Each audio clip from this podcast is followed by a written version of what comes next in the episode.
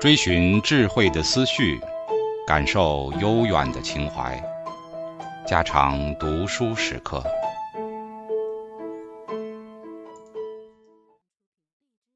四，部族政权下之考试制度。在说到清代的考试制度，若说考试制度是一种愚民政策，清代是当之无愧的。晚清末年，邹容在《革命军》书里说。满洲人在中国不过十八行省中最小一部分，而其官于朝者，则以最小部分敌十八行省而有余。今是以京官满汉缺额官之，自大学士、侍郎、尚书，满汉二缺平列外，如内阁，则满学士六，汉学士四；满蒙士读学士六，汉军士读学士二；满士读十二，汉士读二。满蒙中书九十四，汉中书三十。又如六部衙门，则满郎中、员外、主事缺额约四百名，吏部三十余，户部百余，礼部三十余，兵部四十，刑部七十余，工部八十余。其余各部堂主事皆满人，无一汉人。而汉郎中、员外、主事缺额不过一百六十二名。每记晋身录中，于职官总目下只标出汉郎中、员外、主事若干人，而浑满缺于不言，带有不能明示天下之隐中。是六部满缺思源，是汉缺思源而三倍，比帖式尚不在此数。而各省府道实缺，又多由六部思源外放，何怪满人之为道府者不满国中？若李潘院衙门，则自尚书、侍郎弃主事、司库，皆满人任之，无一汉人错其间。其余掌院学士、宗人府、督察院、通政司、大理寺、太常寺、太仆寺、光禄寺、鸿胪寺、国子监、栾仪衙门诸缺额，未暇细数。要知满缺多于汉缺，无一得复平等之意者。邹容这一番话，真描出了清代部族政权之实相。中国考试制度之用意，本在开放政权，选拔真才来分配于政府各部门。现在清代的部族政权，既绝无异于把政权开放，则考试只成为羁縻牢笼之一术。换言之，只让汉人们也尝到一些甜头，开放政权之一角落，作为一种妥协之条件而止。邹容也说：“至于科举清要之选，虽汉人居十之七八，然主事则多额外，翰林则亦清贫，补缺难于登天，开访累于超海。不过设法虚弥之，及其一心。又多设各省主考学政及州县教育等职，必以无用之人治无用之事而已。即幸而亿万人中。”有竟登至大学尚书侍郎之位者，又皆头白齿落、垂老气尽，分余力于满人之手。然定力，汉人必有翰林出身，待堪一拜；而满人则无论出身如何，均能兼资文武、为才将相，其中盖有深意存焉。邹容这一说法，已说尽了考试制度在部族政权下所能占之地位。试问汉唐宋明历代的选举与考试，是否也在刘姓政权、李姓政权之余力下，许这被选举与考试的合格人酌量分尝其一杯羹的呢？纵使汉唐宋明诸朝也各有宗室、外戚、宦官等擅权用事的糊涂账，然此只是一时的人事腐败，却非制度本身上有此一分别。可见，每一制度不当专就此制度之本身论，而该就此制度与政府其余各项制度之相互关系中来看，此制度所能发生之功效与其实际的影响。因此，元清两代部族政权下之考试制度，绝不该与中国传统政治下之考试制度同类相视。这已不需再分说。在邹容以前。如道贤时代龚自珍诸人，也早已看到满族政权之居心，只因那时尚不许汉人们公开抨击，因此，如龚自珍辈，只有连带指摘中国历史上历代的考试制度，说他仅只是皇帝私心在机迷玩弄，这在我们知人论事，应该是分别论之的。五、清代的统治政策。再说满洲人跑进中国，他是先打下了蒙古，才到中国的，因此他对蒙古和西藏却特别怀柔，尤其对蒙古人更是刻意拉拢。至于朝鲜，则因他们一向很忠诚于明氏，所以满洲人对朝鲜人很歧视。蒙古人多封贝子、贝勒、亲王之类，成为满洲之亲族。当时是满洲人第一，蒙古人第二，在下是轮到中国人。满清皇帝又特别信奉喇嘛教，像北平雍和宫便是喇嘛庙，这是他们想借宗教来羁迷蒙古与西藏。宗教在满洲人运用下也成为一种法术了，所以他们尽管可以同时信宠孔子又礼拜喇嘛，这都不是信仰，也都是法术。他们要统治中国，唯恐自己力量不够，再拉上蒙古。蒙古原先也曾打进中国的，所以满洲人优待他们像亲兄弟般，同时又禁止他们和中国人通商。他统治这些地方，特设一个理藩院，略如现在的外交部。理藩院是不用汉人的，理藩院管理院务的是满洲人，下面有蒙古人，满蒙混合，却不许中国人御文。他这种存心，现在讲来，十足是一个帝国主义者。帝国主义这名词原起于西方，中国则向来没有。由秦汉到明代，中国向不成为一帝国。帝国必然有它的征服地，征服地不蒙本国政府平等的统治。譬如英国在香港，以前在印度都是派总督；法国在安南也是派总督，对这些征服地另外管理。这才叫帝国主义。美国人不愿菲律宾加入联邦，但亦不愿派总督去统治，因派总督就变成帝国了。香港、印度的总督名义上是由英王派，不由内阁派。他本国的政治是民主的，但其殖民地则是附属于帝国，不许有民主。若美国在菲律宾亦派总督去管理，是不是美国大总统就要等于英国的皇帝呢？这违背美国立国的精神，美国人不肯这样做，又不愿菲律宾加入联邦，才让它独立。这就因一个国家有一个国家的规模，有一个国家的体制，有其立国精神与传统历史，不能随便改。美国人尽管看重东方的商业，但他只可想旁的办法，不能派以总督来管理菲律宾，而把他们开国以来全部历史精神推翻了。所以，今天苏维埃说美国帝国主义其实是名实不相符。但若说英国对香港是一种帝国主义，这是百变难逃的，因他把全国家分成了两部分，一部是本国，一部是征服地，这才使得叫帝国。清代有所谓本部十八省，外面又有藩属，故说它像西方的帝国，但细变又不同。因清人代蒙古。比代中国本部的人还要好，蒙古人得封亲王，中国人是没有的。英国人断不能待香港人比待他本国的人好，可见就算清代也是帝国，还是东西巧妙不同的。我们现在的毛病就在喜欢随便使用别人家的现成名词，而这些名词的确实解释我们又多不了解。西方人称中国为大清帝国。又称康熙为大帝，西方有帝国，有所谓大帝，中国则从来没有这样的制度和这样的思想。然而，我们却喜欢称大汉帝国乃至秦始皇大帝了。在证明观念下，这些都该谨慎辨别的。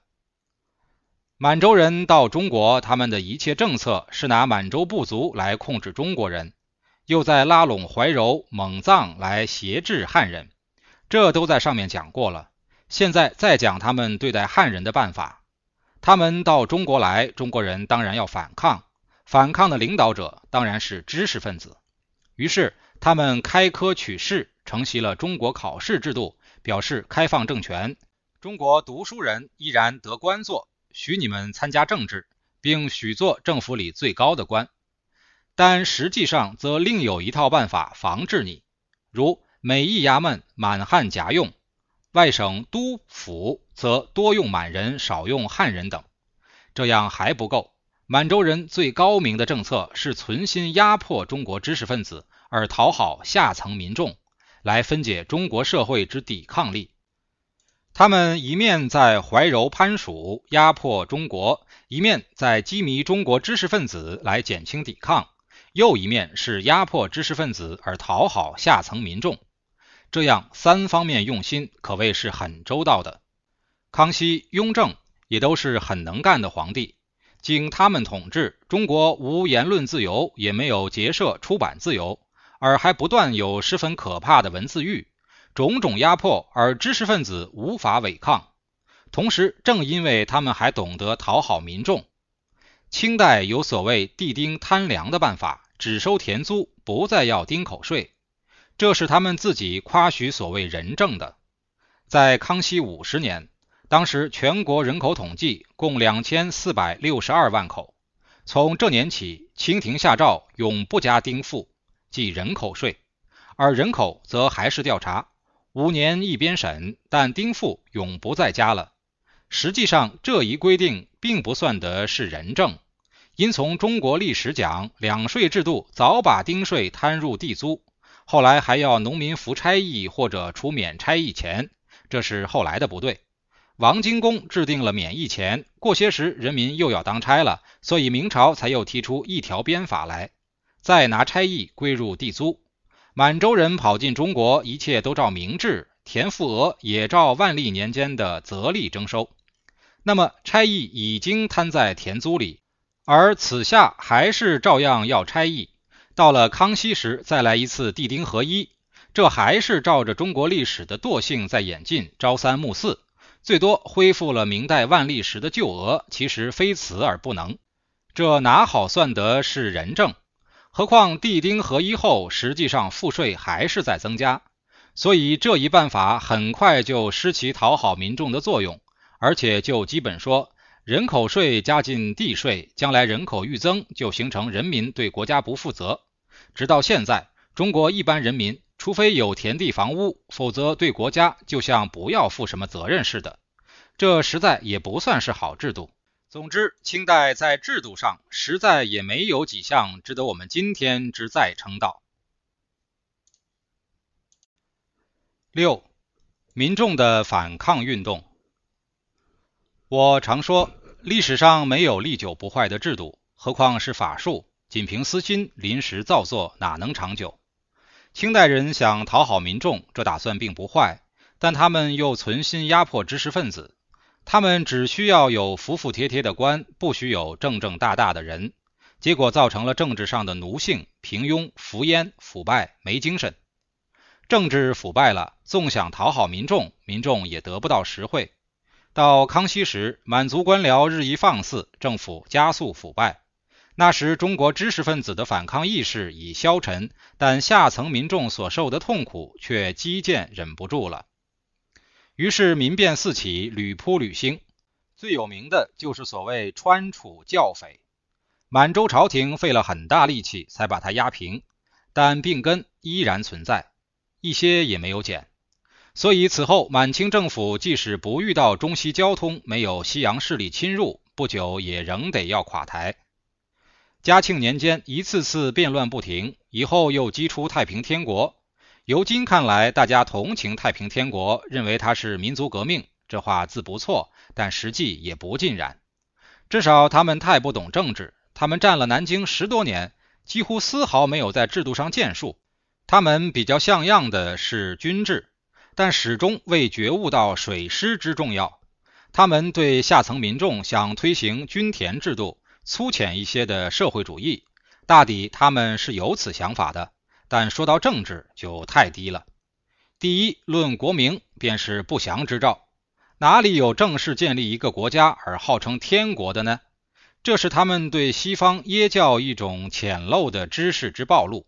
再加上“太平”二字，东汉黄巾之乱信奉的是太平道，他们的下意识似乎受此影响，国号太平天国，早可预示他们之失败。这样一个国名，便太违背了历史传统。正因为这一集团里太没有读书人，这是满清政权存心分开中国知识分子和下层民众之成功。辛亥革命，国号中华民国，这因革命党里有了读书人，所以不同了。而且弘扬一出来就成天王、东王、南王、西王、北王、翼王，那些名号只能在通俗演义里有，哪能成为一种正式的制度？他们自南京内讧以后，杨秀清杀了，还是有许多人继续称王，而名号更荒唐了。萧朝贵的儿子称为右西王，洪仁发、洪仁达又称王长兄、王次兄。就是满洲人出进中国，也没有这样表现的粗陋与幼稚。正因满洲人出兴，便能用中国知识分子，而弘扬集团则不能。他们又到处焚毁孔庙，孔子的书被称为妖书。他们想把民族传统文化完全推翻，即使当时没有曾国藩、左宗棠，弘扬还是要失败。诸王以下又有天官、丞相，这些官名真太可笑了。哪里有全部读书，把自己国家以往历史传统全部推翻，只抄袭一些外洋宗教粗记，天父天兄一派胡言，便能成了事？我们不必纵论其他之一切，单看他们那些国名官名，就知其必然会失败。若太平天国成功了，便是全部中国历史失败了。当时的弘扬并不是推不翻满清，但他们同时又要推翻中国全部历史。所以他们只可有失败。近代的中国人正也在想把中国全部历史推翻了，所以更多对太平天国抱同情。但话要说回来，太平天国是失败了，而满清政权也就从此逐渐转移到中国人手里。中国人出任封疆大吏的也多了，军队变成湘军与淮军，便逼出满清政府以后之变法。七。变法与革命。现在我们将讲到太平天国灭亡后的变法和革命。当时主张革命的是孙中山，主张变法的是康有为。康有为的理论也不能说他全不对。他说，一个国家只要能立宪，皇帝有无是无关紧要的。当时英国有皇帝，德国、日本、意大利也都有皇帝，我们不必定要革命废皇帝。我们尽可一意推行宪法，让满洲人仍做皇帝也要的。但康有为只知道皇帝无害于立宪，却不知道满清皇帝的后面是一个部族政权在撑腰。部族政权是绝不容有所谓立宪的。孙中山先生主张革命，一定要推翻皇帝，康有为的变法就变成了保皇，似乎又像非要皇帝不可了。康有为实在没有看清楚，他以为只要光绪皇帝听他话，变法就变得成，这是他的大错误。这个错误，也就是错误在他没有像西洋人般懂得政治上的所谓主权的观念。他不懂得当时的中国政治是满洲部族主权的政治，掌握主权的是满洲人，哪里是像他所谓的皇帝专制呢？他误认为中国传统政治只是皇帝专制。故而以为只要皇帝听我话，便可由皇帝专制一变而为皇帝立宪。后来康梁失败了，梁启超曾慨然说：“两千年中国历史只是没有正式的革命。”他这句话也不错，但他不知道在中国传统政治下是不需要革命，而在他们当时则真非革命不可啊！不革命便无法推翻满清的部族政权。梁启超也如康有为，误把中国秦汉以来的传统政治看成为帝王专制。帝王专制只是一种政治制度，所以只要变法改革此制度即够。他不晓得，在他当时这一制度之后面还有一个力量在拥护、在支持，不是皇帝一人就可以专制。皇帝背后有他们的部族满洲人在拥护这皇帝，才使能专制。现在光绪皇帝既跳不出满洲人的这一圈，如何能改革这制度？若要把满洲部族这集团打破了，就非革命不可。说到政府背后拥有的一个力量，这便是今天共产党所讲的立场和背景。至于中国历史上的传统政权，无论汉、唐、宋、明，却并无私权利、私立场、私背景。他的立场背景便是全国人民，便是全社会。所以遇到政治腐败，只要换一批人，把制度腐败了的略略修改，就仍可继续下。于是中国历史上便只有造反，而更无革命了。任何一朝代既没有一种私的力量在支撑。它腐败了，天下变乱，而实无一个阻碍我们拨乱反正的真力量。现在则有此一个力量在阻碍我们，非把此力量打倒不可。这个非打倒不可的情势，就逼成了革命。所以，唐宋兴起不能称为是革命，只是人事变动，最多只能称为是变法。可是清代末年就非革命不可了。他这两百多年的政权和汉唐宋明不同，套西方的话头，可以说当时一切主权在满洲人，打倒满洲人就是打倒这政治上的一种特权。我们不能说汉代的一切主权在刘家，唐代的一切主权在李家。中国传统政治自汉以来很少这种特权之存在。这我在上面讲述汉唐政治制度时已详细分析证明过。现在则政权落到一个特殊集团的手里，这便是满洲部族。若我们把政治主权和政治制度分开说，就形成了两派主张。一派是康有为，他主张要变法，不要革命，他是看了制度，没有看主权；另一派是章太炎，他主张只需革命，不需变法，他是看了主权，没有看制度。在这两派中间。孙中山先生认为是非革命不可的，而革命之后还得要变法。变法的最要点，则是把皇帝传习彻底废除了，根本不要一皇帝。他参照中西古今的制度，想来创建一个新制度。当然，康有为、章太炎不脱是单纯的书生之见，孙中山先生是一个大政治家，他有书生的修养，对政治和社会也有深刻的观察。他认识中国，也认识西方，所以他的革命理论也不同。以后满清是推翻了，不过连我们中国的全部历史文化也同样推翻了。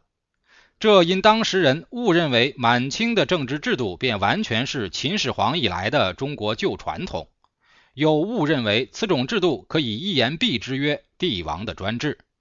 于是，因对满清政权之不满意而影响到对历史上传统政治也一气不满意；因对于历史上的传统政治不满意而影响到对全部历史传统文化不满意。但若全部传统文化被推翻，一般人对其国家以往传统之一种共尊共信之心也没有了。一个国家的政治到底还脱离不了权。而政治权之稳固，一定要依赖于一种为社会大众所共同遵守、共同信仰的精神上的权。那个权推翻了，别个权一时树立不起来，一切政治也就不能再建设。所以，孙中山先生主张革命之后，先要有一个心理建设，这是看得很正确的。譬如我们讲考试制度，这当然是我们中国历史上一个传统及悠久的制度。而且此制度之背后有其最大的一种精神在支持，但孙中山先生重新提出这一制度来，就不免要遇到许多困难和挫折，因为清代以后考试制度在中国人精神上的共尊共信的心也早已被打破了。我们今天要重建考试制度，已经不是单讲制度的问题，而还得要从心理上先从头建设起。换言之，要施行此制度。即先要对此制度有信心，即如在清代二百几十年，哪一天乡试，哪一天会试，从来也没有变更过一天。这就因全国人对此制度有一个共尊共信心，所以几百年来连一天的日期也都不摇动。这不是制度本身的力量，也不是政治上其他力量所压迫，而是社会上有一种共尊共信的心理力量在支持。当知一切政治、一切制度都如此。现在我们则对于政治上的一切制度，好像拿一种实验的态度来应付，而对此制度并没有进入共尊共信之境。空凭一个理论来且试一下，这问题就大了。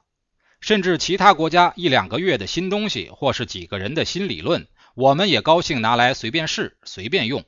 试问哪里有无历史因袭的政治、无传统严格的制度，而可以真个建立得起来呢？我们硬说中国历史要不得，中国社会需彻底的改造，把政治制度和革命推翻的口号混淆在一起。我们并不根据历史事实而空嚷要打倒。其实这问题已转了身。已不是某种政治与制度该打倒，某种社会与经济该改造，而是全部文化该废弃了。可见，思想理论讲到这一部分的，都会牵涉到别一部分，未经多方面考虑，未经长时间验证，是无法就下定论的。家常读书制作，感谢您的收听。